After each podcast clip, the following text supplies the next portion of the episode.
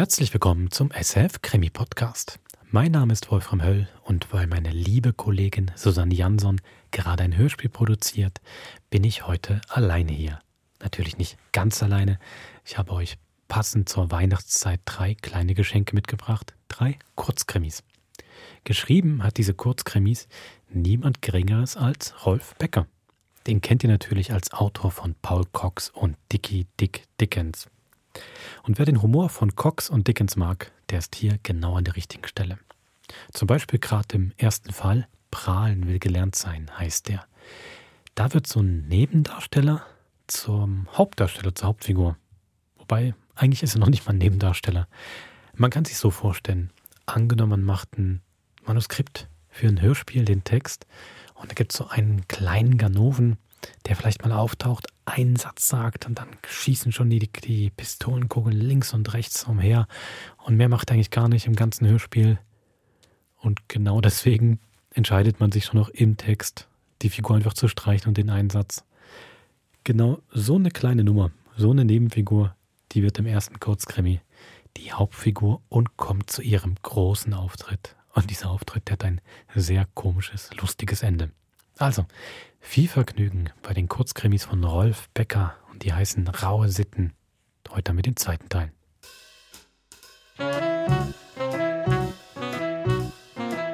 Auch prahlen will gelernt sein.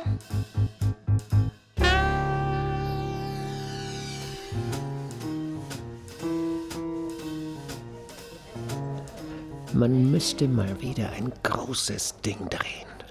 So wie damals. Beim großen Juwelenraub vor über 20 Jahren. Mensch, da haben wir abgesahnt, Leute. Ihr glaubt es nicht. Das war Sore vom Feinsten. Aber leider, leider, die Zeiten ändern sich. Die Menschen ändern sich. Nichts ist mehr so, wie es mal war. Joe Harmson leidet sehr darunter, dass er in seiner Branche nicht mehr der Größte ist. Nun, um ehrlich zu sein, er ist nie der Größte gewesen. Aber das ist eine Wahrheit, die er konsequent verdrängt. Man müsste mal wieder ein großes Ding landen, sagt er fast jedes Mal, wenn er mit seinen Kollegen zusammensitzt. Und er vergisst dabei nie, auf den großen Juwelenraub von 1981 hinzuweisen. Ein enormer Schlag war das. Profiarbeit vom Besten, ein Riesentriumph und ich war dabei in vorderster Linie. Über 20 Jahre sind seither vergangen. Joe Harmsons Haarschopf ist lichter geworden. Seine Sehkraft hat nachgelassen. Zudem plagt ihn das Rheuma, besonders am rechten Knie, das ihm hin und wieder sogar mit einem stechenden Schmerz die Dienste versagt. Ein Missgeschick, das Harmsen mit aller Energie zu überspielen sucht, denn kaum etwas fürchtet er so sehr, als dass man ihn nicht für einen tollen Kerl hält. Oh ja, er war tatsächlich dabei, damals vor über 20 Jahren, bei dem großen Juwelenraub. Er war dabei. Als Ersatzmann für den dritten Schmiereposten. Aber, wie Harmsen selbst sagt, die Zeiten ändern sich und mit ihnen die Erinnerung an vergangene Ereignisse. Je weiter der große Raub zurückliegt, desto näher wähnt sich Joe Harmson dem Zentrum des Geschehens. Je häufiger er davon erzählt, desto liebevoller malt er die Rolle aus, die er damals gespielt hat. Stets an vorderster Front, Leute. So ein Riesenkuh muss sorgfältig geplant sein. Da haben sich aber die Kumpels auf mich verlassen können. Erfahrung, Umsicht und Präzision, das ist es, worauf es ankommt. Das sind die drei Dinge, mit denen man an ein so großes Unternehmen rangehen muss. An mir lag es, die Übersicht zu behalten, von der Planung bis zur Durchführung der riskanten Operation. Ja, das hat imponiert, das war klasse. Seine Kumpels, mit denen er sich regelmäßig im Roten Löwen trifft, einer gemütlichen Kneipe im Hamburger Vorort Großborstel, nehmen das hin. Sie hören ihm schmunzelnd zu und ermutigen ihn, weitere Details seiner kriminellen Heldentat zum Besten zu geben. Aber sie wissen recht gut, dass dies die reine Prahlerei ist. Der Mann am Nebentisch weiß es nicht. Er wird zufällig Zeuge von Joes Schilderungen und findet Gefallen an seinem makellosen, dialektfreien Deutsch. Du heißt Joe, hä? Woher weißt du? Deine Kumpels nennen dich so. Wie heißt du noch? Harmson. Good. Joe Harmson. Äh, ich hätte was für dich. Besuch mich morgen im Atlantic. Punkt äh, 18 Uhr. Wer bist du? Mein, Name, mein Name ist John Smith. Und wage niemals, mich Tex Casaretti zu nennen. Tex Casaretti.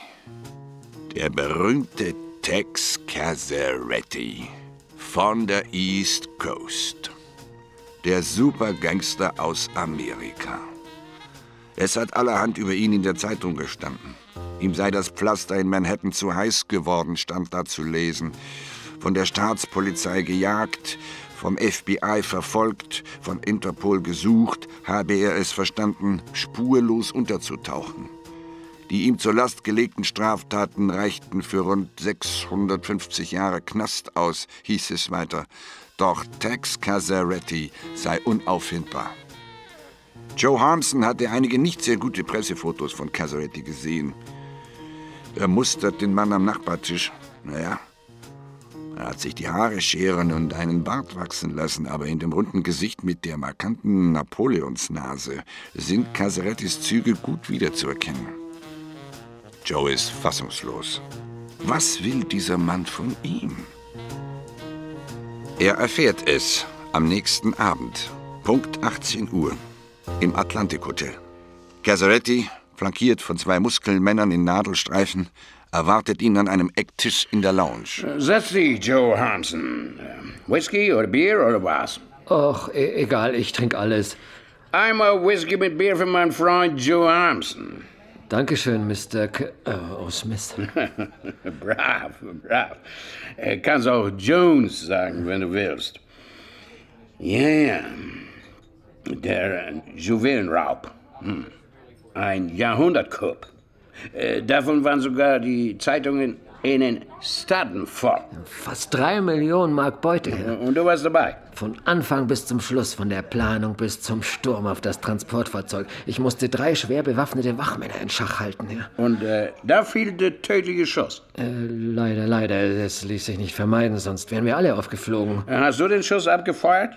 Ja, beinahe. War direkt am Drücker, aber ich stand in so einer ungünstigen Position. Ich wollte nicht riskieren, einen Kumpel anzuschießen, ja. Nein, nein, er war nicht am Drücker, wie er sagt. In Wahrheit stand Joe Harmson damals einen halben Kilometer entfernt an einer Straßenecke, um per Funk zu melden, falls sich ein Polizeiwagen nähern sollte. Casaretti legt jetzt eine in ein Tuch eingehüllte Waffe auf den Tisch. Da. Kannst du damit umgehen?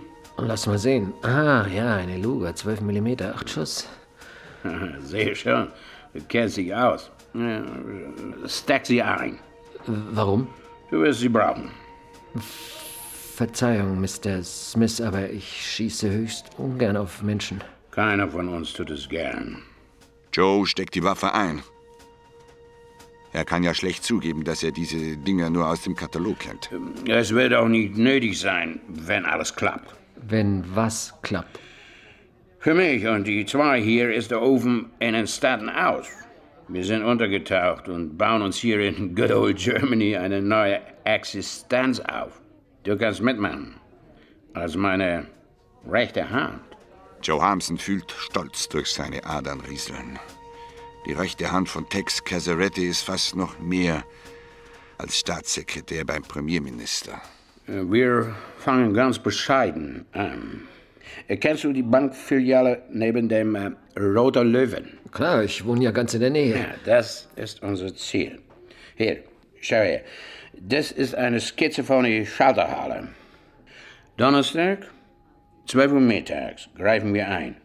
Und du bist unser wichtigster Mann. Wie, wie, wie bitte was? Du bist unser Wortführer. Du sprichst ein vernünftiges Deutsch. Wenn wir reden, merkt man gleich, dass wir aus den Staaten kommen. Ja, ja, ja, ja, das leuchtet mir ein. Da, sieh dir den Plan an. Hier genau ist uh, your position. Am Schalter rechts von der Kasse. Du schwingst dich über den Tresen und konzentrierst dich auf den Alarmknopf. Alarmknopf. Roter Knopf am Fußboden neben der Kassenschalter. Mhm. Du passt auf, dass uns keiner die Show vermasselt und auf den Knopf tritt, klar? K klar. Ja, that's all. Den Rest erledigen wir. Joe nickt begeistert. Ein professioneller Bankraub. Und er? Joe Hamson, in vorderster Linie. Hatte er sich das nicht immer erträumt? Donnerstag, 11.59 Uhr. Vier maskierte Männer stürmen die Bankfiliale im verträumten Hamburger Vorort Großborstel und Joe Harmson vorneweg. Das ist ein Überfall, ruft Joe Harmson in akzentfreiem Hochdeutsch. Wiegenden Schrittes geht er in seine Position rechts vom Kassenschalter. Alle Zagheit ist von ihm gewichen. Wie in Trance erlebt er die Stunde verwegenen Mannesmutes. Und noch einmal. Das ist ein Überfall. Keiner bewegt sich. Alles auf dem Boden. Hände über den Kopf. Joe Harmson wird den Leuten zeigen, was in ihm steckt. In der rechten hält er spielerisch und locker seine Luger und sprengt, indem er sich mit der linken abstützt, über den Tresen. Leider tut er es um eine Spur zu schwungvoll. Nicht nur, dass ihm die Brille von der Nase rutscht. Als er jenseits der Schalterbarriere aufkommt, meldet sich sein Rheuma. Ein stechender Schmerz durchzuckt sein Knie. Joe knickt mit dem rechten Bein ein, und als er sich den Schmerz verbeißend Halt sucht, tritt er auf den kleinen roten Knopf neben dem Kassenschalter. Das Schrillen der Alarmglocken erfüllt den Raum, die Bankleute wenden sich verblüfft um. Tex Casaretti flucht wie ein Kanalarbeiter. Joe Harmson ächzt vor Schmerz. Aber jetzt wächst er über sich hinaus. Keine Bewegung, Leute, keine Bewegung. Er entsichert seine Waffe. Da er ohne Brille höchst unscharf sieht, richtet er bedauerlicherweise seine Luger auf Casaretti und seine beiden Muskelmänner. Zu Tode erschrocken, von ungläubigem Staunen gepackt, heben die drei die Hände und werden von zwei beherzten Bankangestellten entwaffnet. Ein paar Minuten später ist die Polizei zur Stelle. Erst jetzt merkt Joe Harmson so recht, was er angestellt hat. ach, ach, du grüne Neune! Von den 10.000 Mark Belohnung, die auf Casarettis Ergreifung ausgesetzt sind, wird er übrigens 100 Mark für einen wohltätigen Zweck spenden.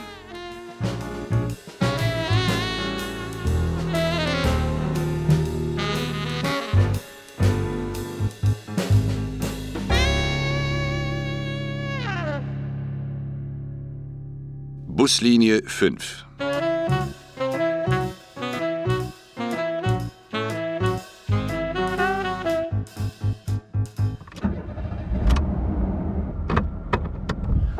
Halt! Stehen bleiben! Stehen bleiben! Haltet den Dieb! Stehen bleiben!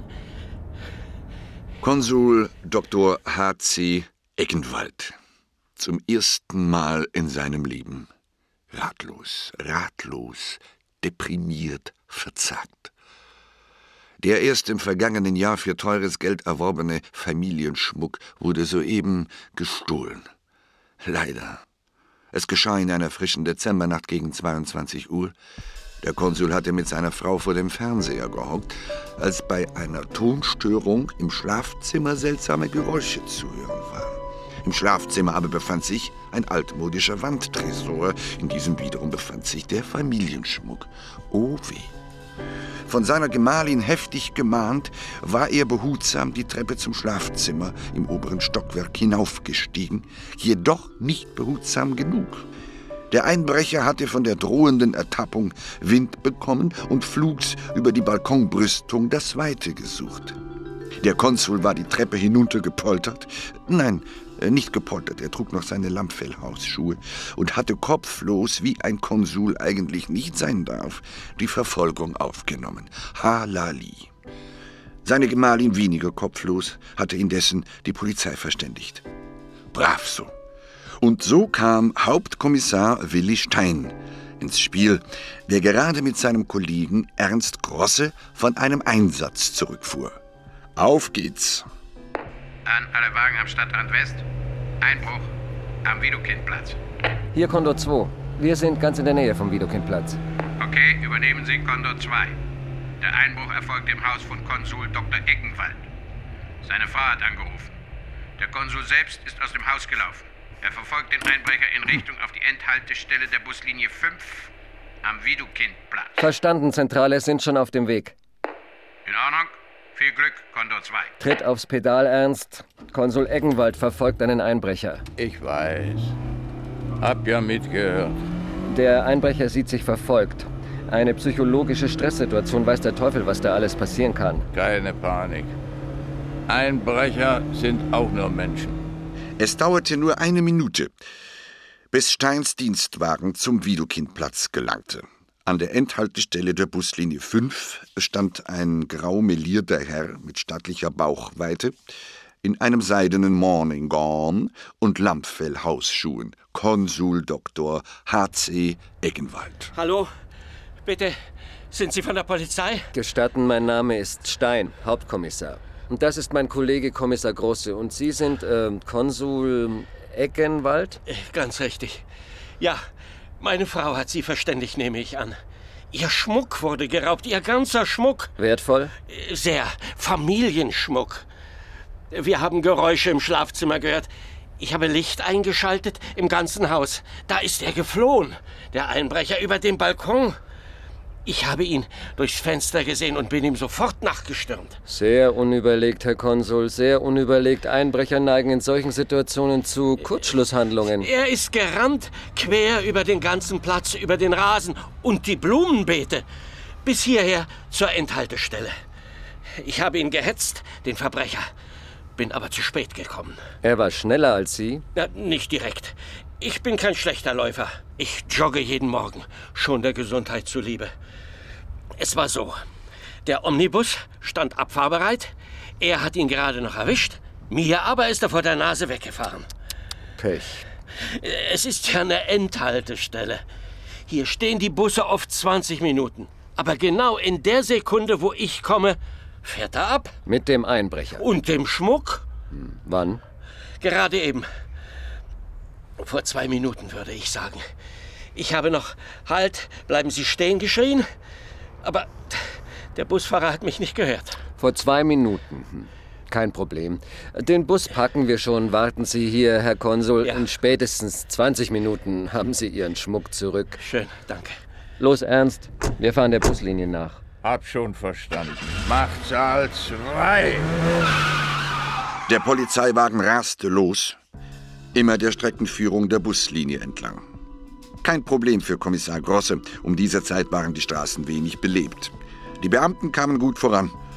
Schon nach der zweiten Haltestelle kam der Omnibus in Sicht. Bei der dritten erreichten sie ihn. Guten Abend, Polizei. Ich bin Hauptkommissar Stein und das ist mein Kollege Herr Grosse. Freut mich, mein Name ist Plüschke. Was ist denn? Bin ich zu schnell gefahren? Nein, nein, wir sind nicht von der Verkehrspolizei. Wir suchen einen flüchtigen Einbrecher. Er müsste in Ihrem Bus sein. Was Sie sagen, ein Einbrecher? Na so. Ja, er ist nach unseren Informationen an der Endhaltestelle Widokindplatz zugestiegen, nachdem er einen Haufen Schmuck entwendet hat. Das kann ich mir eigentlich nicht denken. Das kriegen wir gleich. Sie haben ja nur zwei Fahrgäste. Naja, um diese Zeit ist hier draußen nichts los. Eben, dann dauert's auch nicht lange. Wir fragen nur kurz die Fahrgäste. Äh, Entschuldigen Sie, mein Herr. Mein Mann hört schlecht, verzeihen Sie, er versteht Sie nicht. Und wir brauchen auch nicht zu bezahlen, wir haben Zeitkarten. Das ist keine Fahrscheinkontrolle. Kriminalpolizei. Wir möchten Sie bitten, Ihre Taschen auszuleeren. Die Taschen ausleeren? Ja, wo denken Sie hin? Das ist doch unbegreiflich. Wir sind harmlose Bürger und unbescholten. Glauben Sie etwa, wir hätten etwas mit dem Schmuck zu tun, von dem Sie eben mit dem Fahrer geredet haben? Genau, ja, Diebesgut. Es wurde vor einigen Minuten aus einem Haus am Widokindplatz geraubt. Und Sie sind schließlich die einzigen Fahrgäste. Wir und Diebesgut. Da sind Sie bei uns völlig falsch. Wir sind doch keine. Was haben Sie gesagt? Widokindplatz? Ja, Da sind wir nie gewesen. Das lässt sich auch beweisen. Wir sind in der Pöllinger Straße eingestiegen. Wir haben unsere Bekannten in der Pöllinger Straße besucht. Die Familie Eschweiler, ebenfalls unbescholtene Bürger. Dort haben wir Urlaubsfotos angesehen. Da können Sie nachfragen. Ich gebe Ihnen gerne die Adresse. Wir haben auch nichts getrunken, falls Sie das denken. Ein, zwei Gläschen Rotwein, davon wird man ja nicht gleich, nicht wahr? Und pünktlich fünf nach zehn sind wir gegangen. Das können Ihnen die Eschweilers bestätigen. Ja. Wir mussten sogar noch rennen, denn der Bus kam zu früh. Da war überhaupt keine Zeit, zum Widokindplatz zu laufen. Sieh, das ist ein Alibi, meine Herren. Ein Alibi. ja, ja, ja. Schon gut, schon gut. Sie sind also erst in der Pöllinger Straße zugestiegen, behaupten Sie. Das behaupte ich nicht, das ist so. Da können Sie den Fahrer fragen. Gut, gut, wenn es so ist, müssen Sie an der Haltestelle jemanden gesehen haben, der dort ausgestiegen ist. An der Pöllinger Straße? Ja, Nein, da ist keiner ausgestiegen. Das hätten wir sehen müssen. Da ist keiner ausgestiegen, niemand. Hast du das gehört, Ernst? Das ist doch verrückt. Fragen wir mal den Fahrer. Sie, Herr Plüschke. Ja? Wo ist denn der Fahrgast abgeblieben, der am Widokindplatz eingestiegen ist? Ja, wovon reden Sie denn? Da ist keiner eingestiegen. Was? Was? Tut mir leid, aber ich bin leer abgefahren. Mensch, Willi. Jetzt bin ich aber auf das Gesicht von dem Konsul gespannt. Die Beamten fuhren zurück zum Widokindplatz. Der Konsul stand noch dort, von einem Bein aufs andere tretend, denn er fror in seinem seidenen Morgenmäntelchen abscheulich. Aber Kommissar Stein hatte ihm ja empfohlen, auf seine Rückkehr zu warten. Und wie Grosse vermutet hatte, des Konsuls Augen wurden groß und größer. Sie kommen allein, meine Herren. Wo ist der Einbrecher? Sie müssen sich getäuscht haben, Herr Konsul. Der Mann mag zwar in Richtung auf den Bus geflüchtet sein, aber er ist nicht eingestiegen. Der Busfahrer schwört, dass er hier leer abgefahren ist. Aber ich habe es doch genau gesehen. Eine optische Täuschung, sowas gibt's. Verzeihen. Die Herren, sind Sie vielleicht von der Polizei? Ja, ich bin Hauptkommissar Stein und das ist mein Kollege Herr Grosse. Hm, angenehm. Und wer sind Sie? Ich bin ein Busfahrer der städtischen Verkehrsbetriebe. Stellen Sie sich vor, da nimmt man nur einen kleinen Imbiss in der Eckkneipe. Nur zehn Minuten, ehrlich. Und was ist mir passiert? Da klaut mir doch einer den ganzen Bus. Sowas.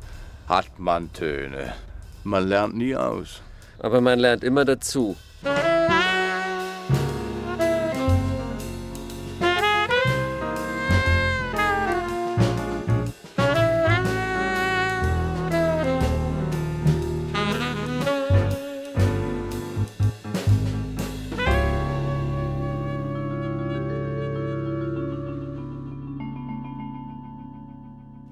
Streuner mit dem Bambusstöckchen.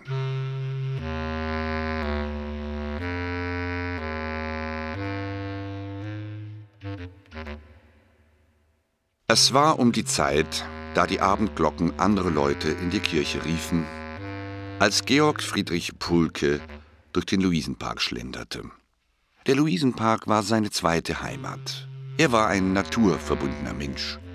Besonders die Abendstunden hatten es ihm angetan. Er liebte es, der Sonne zuzuschauen, wenn sie als sanft roter Ball hinter den Bäumen und Büschen verschwand. Oft blieb er minutenlang stehen, um dem abendlichen Gezwitscher der Vögel zu lauschen, ehe er dann auf den knirschenden Kieswegen weiterging und mit einem Bambusstöckchen in den Papierkörben stocherte. Er wusste zwar recht gut, dass hier nicht viel zu holen war, aber es passierte schon mal, dass jemand eine Zigarettenschachtel fortwarf, die er für leer hielt, und dann war doch noch eine drin.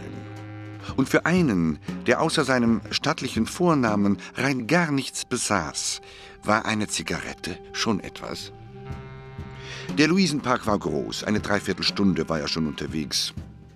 Ein unangebissenes Käsebrötchen und zwei Zigaretten hatte er gefunden, als er weit hinten im Park in einem der Abfallkörbe eine große Plastiktüte entdeckte. Nun, auch das war nichts Besonderes. Gewohnheitsgemäß stocherte er mit seinem Bambusstab so lange herum, bis sich die Tüte ein wenig öffnete und er sehen konnte, was sich darin befand. Und das war akkurat der Augenblick, als Pulke dachte, ihm müsse das Herz stehen bleiben. Ja, ist denn das Herrschaft, nein. Das kann doch nicht. In der Tüte befanden sich nicht, wie er erwartet hatte, Bananenschalen, gebrauchte Papiertaschentücher, leere Bierdosen und anderer Unrat. Nein, es waren Geldscheine. Unglaublich viele Geldscheine.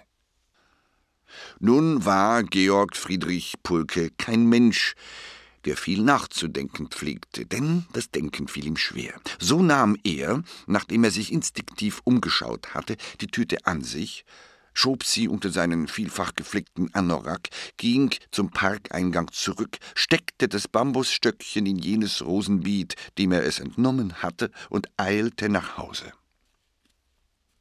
Sein Zuhause das war die Laubenkolonie Grüne Heimat, genauer gesagt das Schreberhäuschen der Witwe Ambosat, die zurzeit mit einem Oberschenkelhalsbruch im Krankenhaus lag.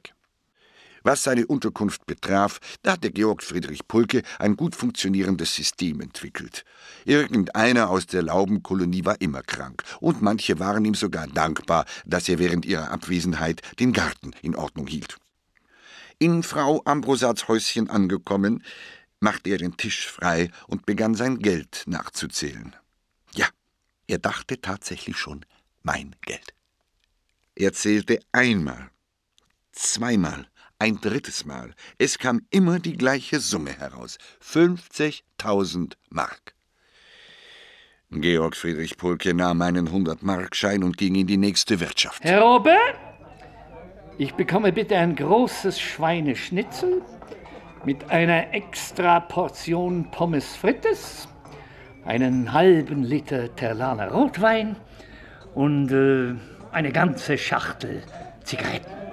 Es sollte in diesem Zusammenhang nicht unerwähnt bleiben, dass zur gleichen Zeit der Ganove Benno Sembach aus Höllriegelskreuth in Oberbayern entsetzlich vor sich hinfluchte. Mi kreuz mi um Blödsauerei, miserabel, scheiß Malwitsch in der Klump. Benno Sembach hatte seinen Coup glänzend eingefädelt war es ihm doch gelungen, einem geschniegelten Schnapsfabrikanten einzureden, er habe ihn bei einem Schäferstündchen mit Hortense fotografiert. Alles war gelaufen wie am Schnürchen. Der Schnapsfabrikant zeigte sich dem Erpressungsversuch durchaus willfährig, zumal er gerade im Golfclub zum zweiten Vorsitzenden gewählt werden sollte und ein Skandal ihm sehr geschadet hätte. Er hatte auch wie jene Hortense ihrem Freund Benno Sembach glaubwürdig versicherte, die 50.000 Mark am vereinbarten Platz im Luisenpark deponiert. Doch dann war der Vergaserschaden an dem alten VW Käfer aufgetreten und Sembach war eine halbe Stunde später als geplant im Luisenpark eingetroffen. Kreuz Davies Sapper wollt Birnbaum oder Sterne Himmel Arsch und Blaumuten. Als er dann ohne Piepen nach Hause kam, lief ihm auch noch Hortense davon. Denn der Schnapsfabrikant hatte ihr, obgleich verheiratet, eine schöne, solide Existenz in Aussicht gestellt. Wie gesagt, Benno Sembach fluchte ganz abscheulich. Blödsauerei, meine Fritzachsen, die Krauzinese, Schinde, Klumpmiese, Raublitze, nur am Teufel! Am nächsten Morgen sah die Welt für Georg Friedrich Pulke schon nicht mehr so rosig aus. Das Gewissen begann an seiner Seele zu nagen. Da saß er nun an seiner Seite, der kleine schwarze Kater mit den weißen Pfoten, der am Morgen mit Vorliebe bei ihm auftauchte, um ein bisschen an seinem Frühstück teilzuhaben. Pulke hatte ihn Franz getauft und vertraute ihm gerne seine Gedanken an. Weißt du, Franz, mal so ein Fünfmarkstück einstecken, wenn es einem im Weg umliegt. ja, das fällt ja wohl unter die Rubrik, keiner merkt's. Aber eine Plastiktüte voll Kohle, 50.000. ja, das geht in ein kleines Katzengehirn gar nicht rein, was? Hier, das ist noch ein Stückchen Schweineschnitzel von gestern. Ja, da staunst du, Franz. Hä? Aber wenn wir das uns so überlegen, Franz, 50.000 Mäuse, das ist so viel, dass es einem anderen empfindlich fehlen muss. Der Kater Franz hatte für Pulkes Überlegungen wenig Sinn. Er war zu sehr mit dem Stück Schnitzel beschäftigt, an dem er schnurrend herumbiss. Aber da, plötzlich, hatte Georg Friedrich Pulke eine tolle Idee. Wenn ich einfach sage, ich habe nur 49.000 gefunden, da ist uns doch allen geholfen. Der Verlierer wird den Tausender wenig vermissen. Und für uns beide, Franz, wäre er die Welt. Pulke kämmte sich die Haare, reinigte die Fingernägel, band sich eine Krawatte um und ging zur nächsten Polizeistation. Ein brummiger Polizeibeamter schaute kaum auf, als Pulke vor ihn hintrat. Sie wünschen. Ich äh, möchte etwas äh, melden. Die Gattin des Beamten hatte am nämlichen Morgen mit ihrem gerade anbezahlten Zweitwagen einen Hydranten gerammt. Seine Laune war entsprechend. Name, Adresse, ständiger Wohnsitz. Du lieber Himmel, stach es Pulke ins Hirn. Jetzt wird alles überprüft, jetzt geht alles in die Binsen, und ich werde nicht nur mein Geld los, sondern auch mein Schrebergartenhäuschen von der Witwe Ambrosat, und die stecken mich womöglich noch ins Obdachlosenasyl. Was sollte er tun? Alles aufs Spiel setzen? Sein schönes, bequemes Gartenlaubenleben mit dem Kater Franz? Inmitten von Blumenbeeten und Amselgesang? Haben Sie nicht gehört? Name, Adresse. Ist das äh, wirklich so wichtig? Wenn Sie eine Meldung erstatten wollen, muss ich Protokoll aufnehmen. Dieser Mensch wird mir die Geschichte von den 49.000 Mark auch nicht glauben, dachte Pulke. Und ich habe ein Leben lang zu tun, den restlichen Tausender aufzubringen. Er schwieg unschlüssig und machte ein dämliches Gesicht dabei. Fast jeder Normalbürger fühlt sich, von einem Polizeiobermeister zur Rede gestellt, um seine innere Sicherheit gebracht. Um wie viel mehr dann ein kleiner Streuner wie G. F. Pulke. Na also, was ist? Ja, wissen Sie, Herr Leutnant, Sie müssen mich falsch verstanden haben. Ich wollte nur fragen, äh, wie ich zur Goethestraße komme. Ach so. Geradeaus, zweite Straße links. Und machen Sie die Tür zu, wenn Sie rausgehen. Georg Friedrich Pulke fühlte sich erleichtert. Er hatte seinem Gewissen eine Chance gegeben. Das Schicksal hatte sie nicht angenommen. So ist das Leben. Auf dem Heimweg kaufte er ein Pfund Rinderniere für seinen Freund Franz und einen großen Farbfernseher. Er war sich sicher, dass sich die Witwe Ambrosat darüber freuen würde.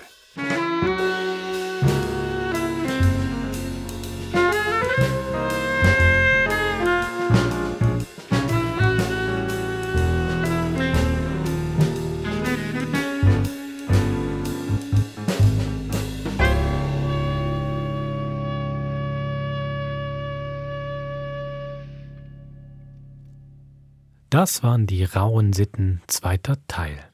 Wenn ihr jetzt Lust habt auf noch mehr raue Sitten, noch mehr Kurzkrimis von Rolf Becker, kein Problem, wie ihr schon hört, am zweiten Teil. Es gab einen ersten vor ein paar Monaten hier im Krimi-Podcast und den verlinke ich euch gern nochmal in den Show Notes. Wir hören uns in einer Woche wieder mit einem neuen Krimi. Bis zum nächsten Mord.